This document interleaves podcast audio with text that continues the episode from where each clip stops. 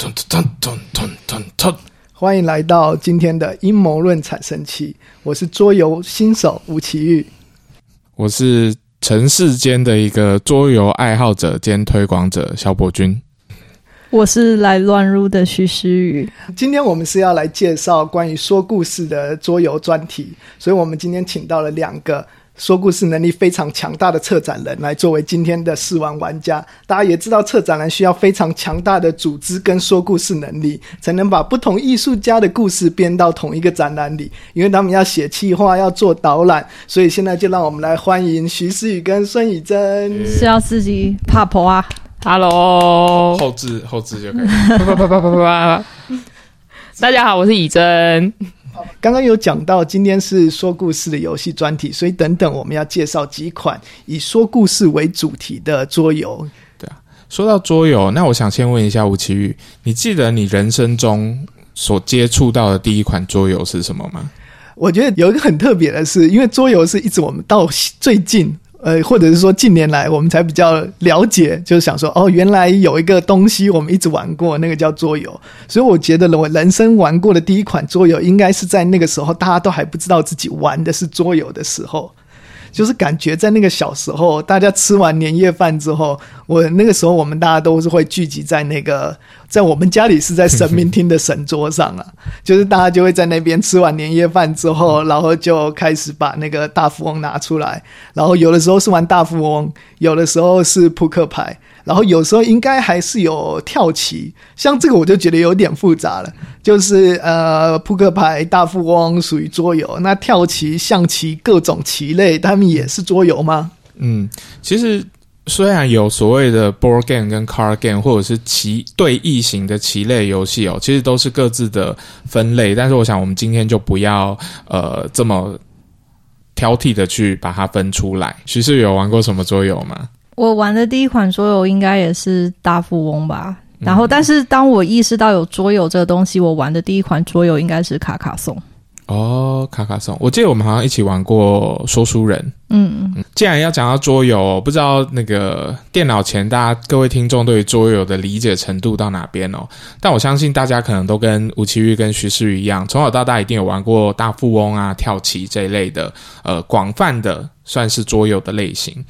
那现在呢，我把简单把桌游分成桌游玩家分成几个程度哦。像轻度的玩家，可能就是在朋友的聚会啊、喝酒的场合有玩过一些派对型的桌游。那可能自己家里有准备一两组桌游，就是聚会的时候可以拿出来大家同乐。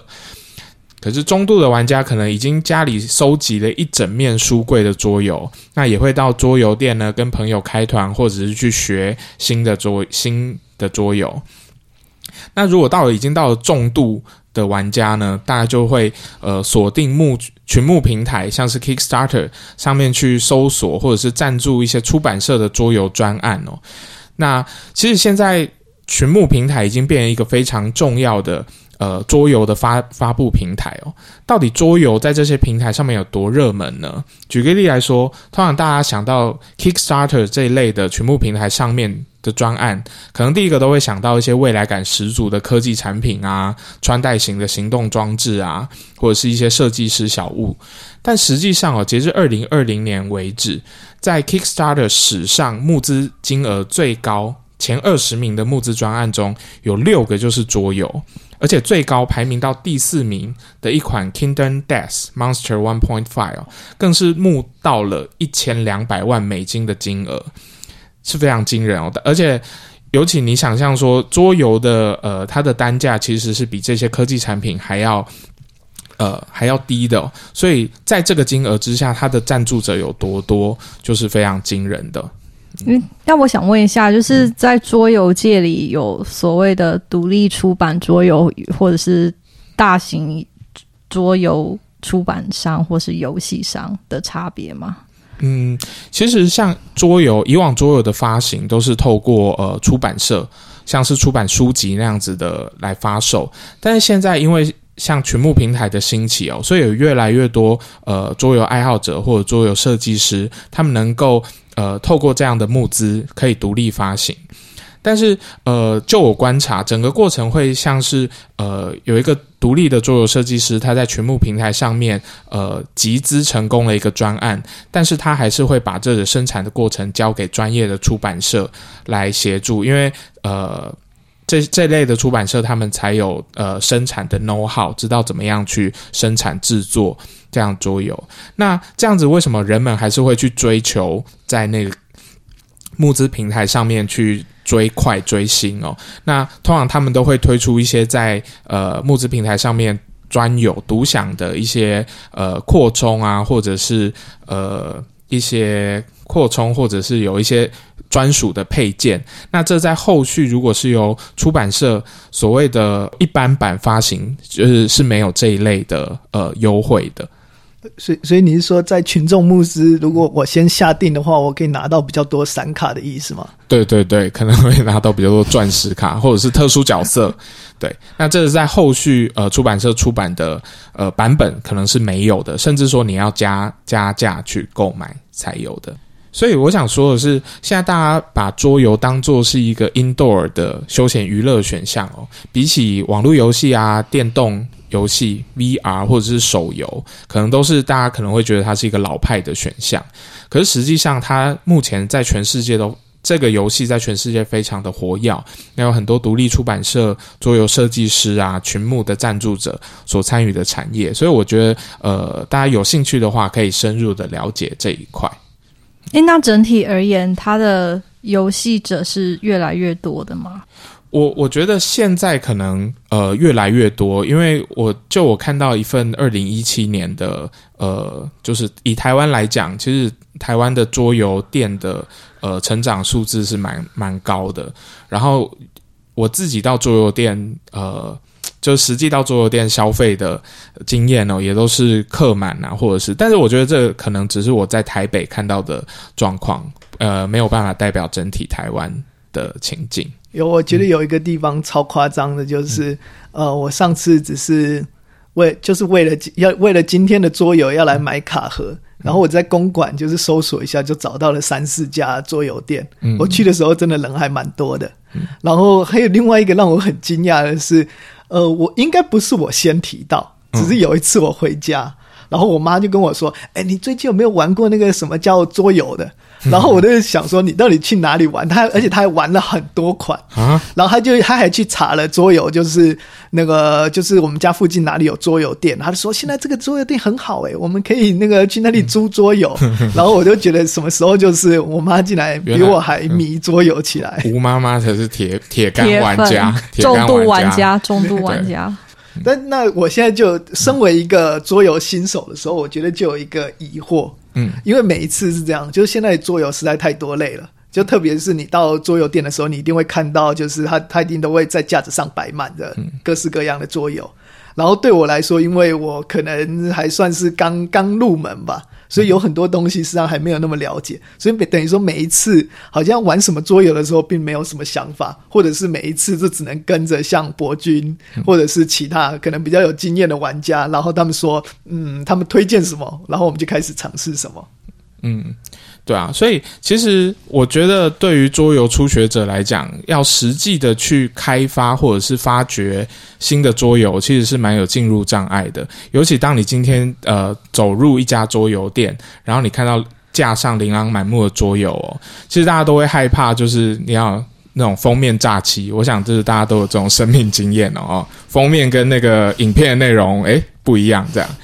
所以你要怎么样，就是借由这样去理解说，诶，这款你手上拿起来这个游戏好不好玩，适不适合你？那我可以推荐大家，其实可以登录这个全球最大的线上赌场，不是，是全球资料最齐全的这个桌游资讯网站，叫做 Board Game Geek。那我们没有业配哦，哈，就上去搜索。那它在上面有系统性的整理了非常完整的桌游资料，所以他把桌游简单分成八个类别，那分别是派对、策略、情境、战争、抽象、交换卡片、儿童、家庭。所以你听到这八个种类，其实你就可以从字面上去理解说，诶，它是一个哪一个类型的游戏。那另外根据它的桌游的机制哦，它也分分析出了高达八五十种的分类，像是手牌管理、掷骰子、区域控制、推理、工人摆放。通常每一种桌游都不是单一的机制，而是由复合的机制组合而成。所以，就算你今天在盒子上面看它的美术风格，可能是西部牛仔啊、外太空啊、中世纪，或者是克苏鲁神话这样的背景主题，然后你不知不知所措，你也可以去搜索说，诶，它是这款游戏是哪一个分类？那例如说，这款游戏如果它有掷骰子的机制，那通常它是属于运气成分比较高的。那如果它有一些干扰的机制的话，可能玩家之间彼此互动以及竞争的成分会比较高。所以就去理解这种每种分类的机制的分类，你可以来考虑说，这款游戏是不是你喜欢的，或者是适合你的机制。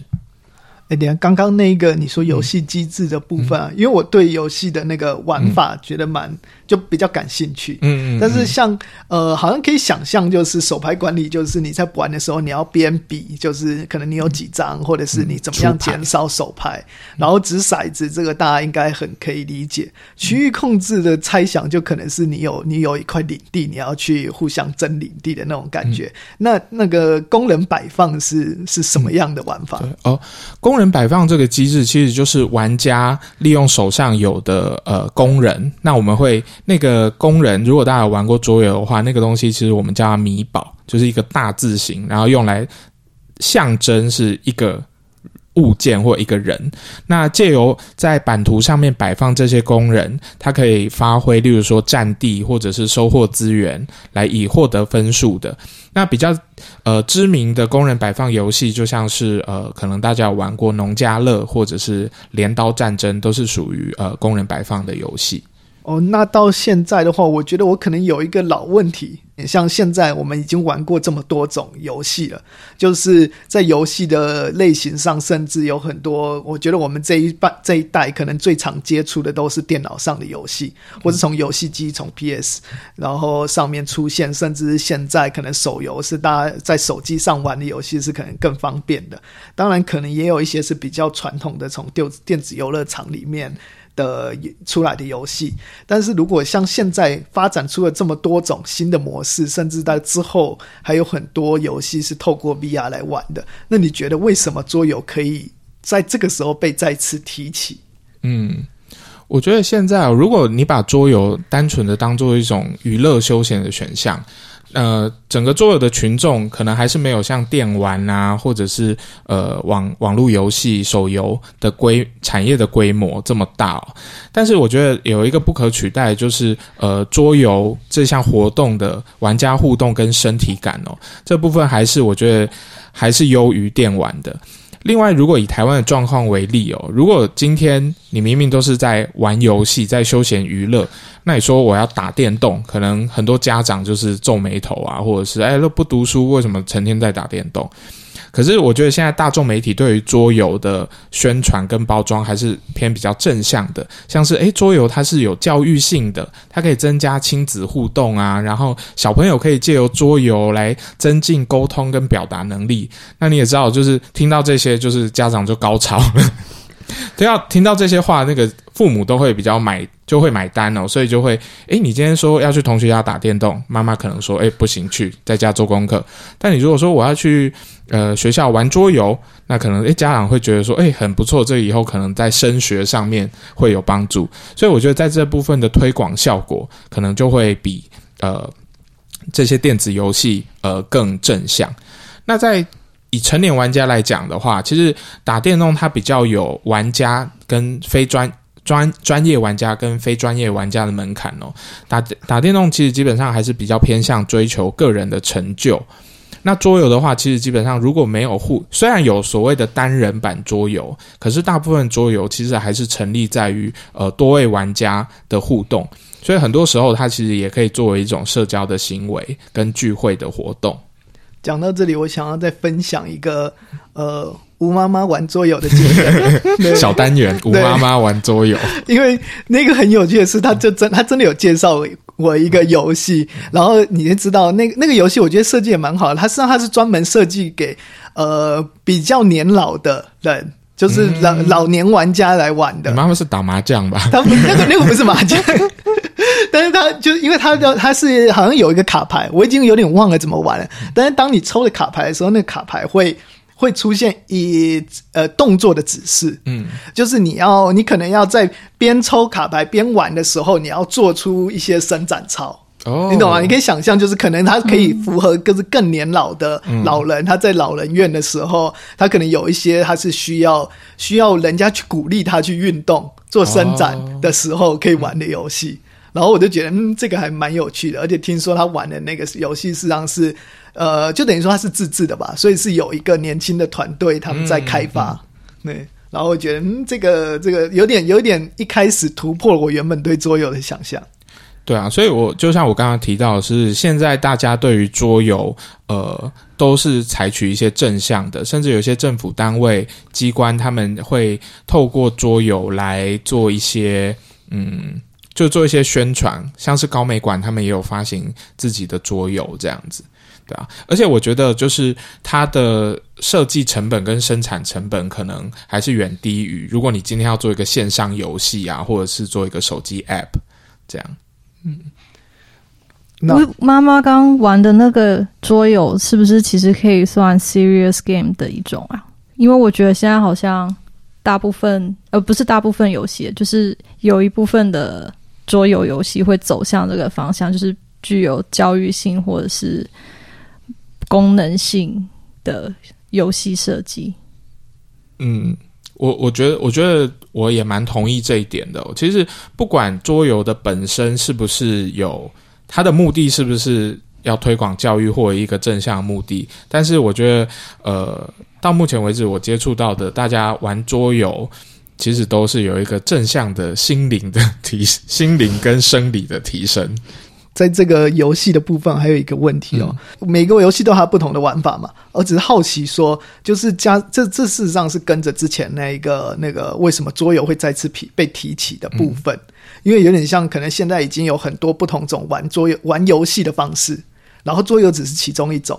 那如果在然后我们有我也有碰过，好像没有真的有经验，但是有听过有很多桌游它有非常复杂的。因为好像每次玩的时候，大家就会知道，哎，我们这个要怎么计算？它有很多复杂的规则机制，所以那是不是有有一些？你有没有碰过有那种桌游，它特别的复杂，然后那一些复杂有很多复杂的数据是你需要去计算的？但是它在最后可能呃，因为有什么特殊的原因没有被数据化呢，或者没有被数位化，就是变成像电脑游戏，或者是事实上在电脑游戏出现的时候，有很多桌游类型的游戏，呃，就被转换成它是在别的平台上面了。嗯，呃。我自己哦，因为目前是把自己定位成一个这个桌游推广者哦，所以我跟周遭的呃玩家其实就比较没有接触到设计到那么复杂的桌游哦。呃，记忆中之前有一次呃前几年在那个权力游戏哦 Game of Thrones 呃热潮的时候，我有推坑周围的朋友玩一款呃权力游戏主题的版图机制的桌游。那每位玩家就像剧情一样扮演一个家族，然后在那个 Westeros 上面互相征战，然后也会卡牌上面也会有呃，就是剧中的角色，所以大家都是那个《冰与火之歌》的铁粉，所以都非常沉浸在这个游戏之中哦。但是它是一个相对于比较机制比较复杂的游戏，所以最后连教呃教学连游戏时间，其实我们。呃，从半夜玩六个小时玩到快清晨哦，在体力跟注意力上，我觉得对大家来讲都是一个煎熬。那有些人甚至是从来没有接触过桌游就玩这款游戏，我觉得对他可能造成的阴影也不一定。所以我觉得现在我在推坑桌游，这不是桌游，推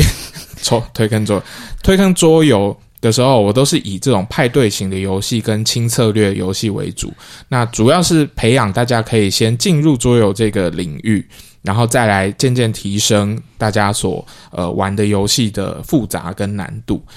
然后刚刚呃吴奇煜提到，就是这种呃游戏如果牵涉到一些复杂的计算机制，呃的确是有些桌游会使用像手机 App 啊，或者是用电脑。呃，城市来辅助计算它的分数。例如说，有一款呃游戏叫做《疯狂鬼宅》这一款探险游戏，它就是